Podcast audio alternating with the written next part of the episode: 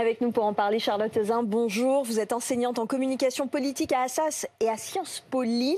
Benjamin Duhamel du service politique de BFM TV était avec nous. Bernard Sananès, bonjour. Vous êtes le président de l'Institut ELAB qui vient de publier un sondage qui n'a pas dû complètement rassurer euh, l'exécutif. On en parle dans un instant. Mais d'abord, Benjamin Duhamel, on nous parle depuis plusieurs jours d'ajustement ça devrait être rapide, des ajustements. Pourquoi c'est si long? Déjà, avec le président de la République, ce n'est jamais rapide. Hein. Même quand il s'agit de changer quelques personnes. Souvenez-vous, lors du premier quinquennat, il avait fallu deux semaines pour remplacer Gérard Collomb. C'est Édouard Philippe, le Premier ministre de l'époque, qui avait dû faire l'intérim. Et là, il s'agissait d'un poste, même si c'était un poste euh, important. Pourquoi ça traîne?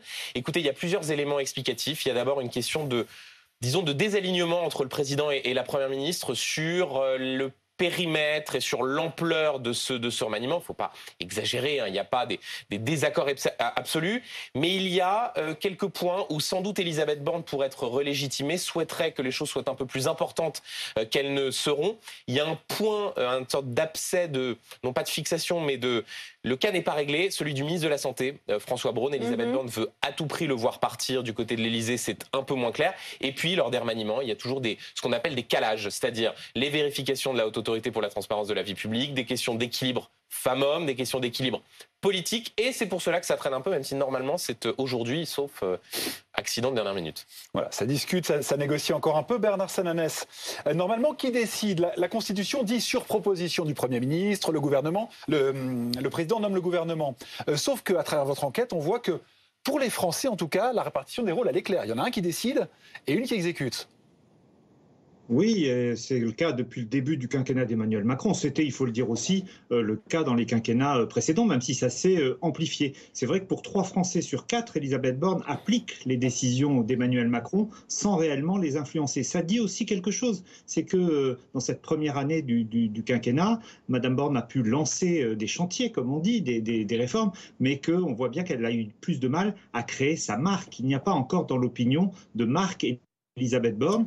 D'ailleurs, pour euh, plus d'un Français sur deux, elle est une mauvaise première ministre. Ils ne sont qu'un quart, 27% exactement, à, la trouver, à la qualifier de bonne première ministre, même s'il faut le dire, ce chiffre s'est un tout petit peu redressé depuis euh, la sortie de la, réforme des retraites. Il faut noter aussi que l'image personnelle d'Elisabeth Borne reste assez négative. Elle est jugée d'abord euh, autoritaire par euh, deux Français, deux Français sur trois. Elle n'obtient des résultats que pour un tiers, un tiers des personnes que nous avons interrogées. Et surtout, son plus grand déficit en termes d'image, c'est un déficit de proximité, puisqu'ils sont moins d'un sur cinq à dire qu'elle comprend les gens comme nous. À l'inverse, euh, un item est mis à son crédit, c'est celui du courage, le courage d'avoir sans doute été jusqu'au bout de la réforme des retraites, courage aussi d'avoir su naviguer dans ces périodes de, turbulence où son poste euh, était donné comme euh, vacant ou menacé depuis plusieurs semaines. Benjamin Duhamel, ça c'était l'avis des Français. Dans la réalité, en ce moment, qui décide le président de la République, euh, évidemment, et de toute façon sous la Ve République c'est le cas, et c'est encore plus le cas dans la pratique du pouvoir euh, euh, macronienne. Maintenant, on a un une sorte de paradoxe. Elisabeth Borne a été maintenue, c'est donc indéniablement une victoire politique pour elle, alors que Gérald Darmanin faisait campagne pour la remplacer. Et en même temps, la façon dont ça a été fait ne la relégitime pas non plus totalement. C'est une sorte de reconduction tacite, une comment dire, une reconduction par voie d'entourage présidentiel à des à des organes de presse. Donc, on a connu plus solennel comme façon de relégitimer une première ministre. C'était par, par des SMS qui ont été envoyés aux rédactions, Charlotte Zin. C'est vrai que c'est pas hyper chaleureux, quoi. Non, alors c'est vrai que le, décalage entre euh, la solennité euh, des 100 jours et euh, la façon dont est géré ce remaniement est, quand même vraiment flagrant. le, sujet, c'est de gérer la déception, en fait, puisque ce remaniement, de fait, ne permettra pas de belles prises, notamment à droite. Et d'ailleurs, les LR se sont exprimés assez fermement. On peut toujours avoir des surprises, mais ça ne devrait pas être le cas. Donc l'idée pour le président de la République, c'est évidemment de, de, de cantonner ce remaniement à, on l'a beaucoup dit, business as usual usual à mhm. quelque chose finalement de, de, continuité pour reprendre la parole quelques jours plus tard et là peut-être essayer de donner un nouvel élan à la rentrée. Et c'est d'ailleurs pour ça que cette séquence se fait en deux temps, ce qui génère pas mal de flou euh, pour les Français. Est-ce que ça veut dire que ce gouvernement ne va pas durer? Ce gouvernement, en tout cas euh, sous l'autorité euh, d'Elisabeth Borne, a priori est reconduit euh, pour une nouvelle durée. mais je ne vois pas, avec en tout cas les textes à venir, l'opposition qui monte, la tension qu'on a sentie après les émeutes et qui est toujours palpable dans le débat public, comment un nouveau changement de plus grande envergure ne serait pas envisagé dans peut-être six mois, huit mois à l'automne? Avant ça, il va y avoir donc la prise de parole présidentielle. Bernard Sananès, ils en attendent quoi les Français?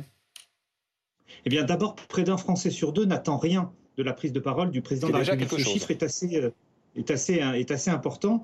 Euh, ça dit deux choses. Hein. Ça dit euh, la défiance à l'égard d'Emmanuel Macron, on le sait, hein, notamment depuis le passage sur la, sur la réforme des retraites. Cette, défiance s'était accrue.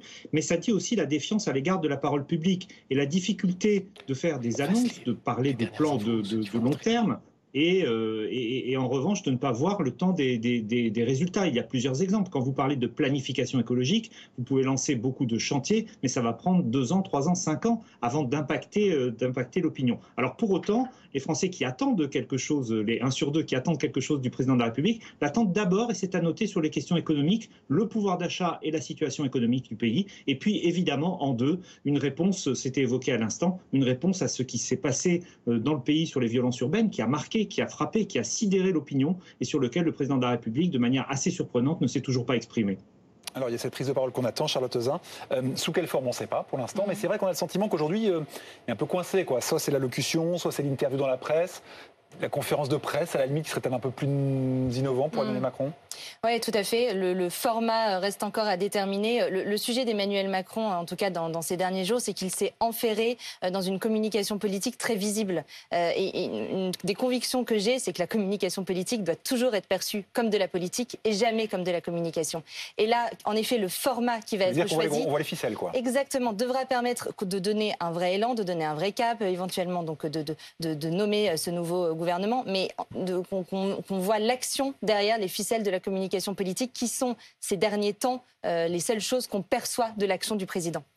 On a beaucoup scruté les, visages hier soir. Euh, on, vient de voir ces photos euh, du pot de la, pour fêter la dernière session parlementaire avant les vacances. Benjamin Duhamel, mhm.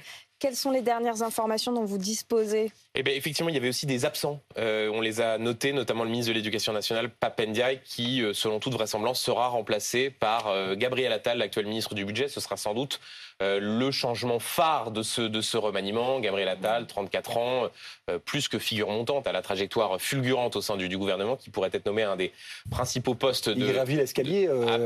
4 à 4, absolument.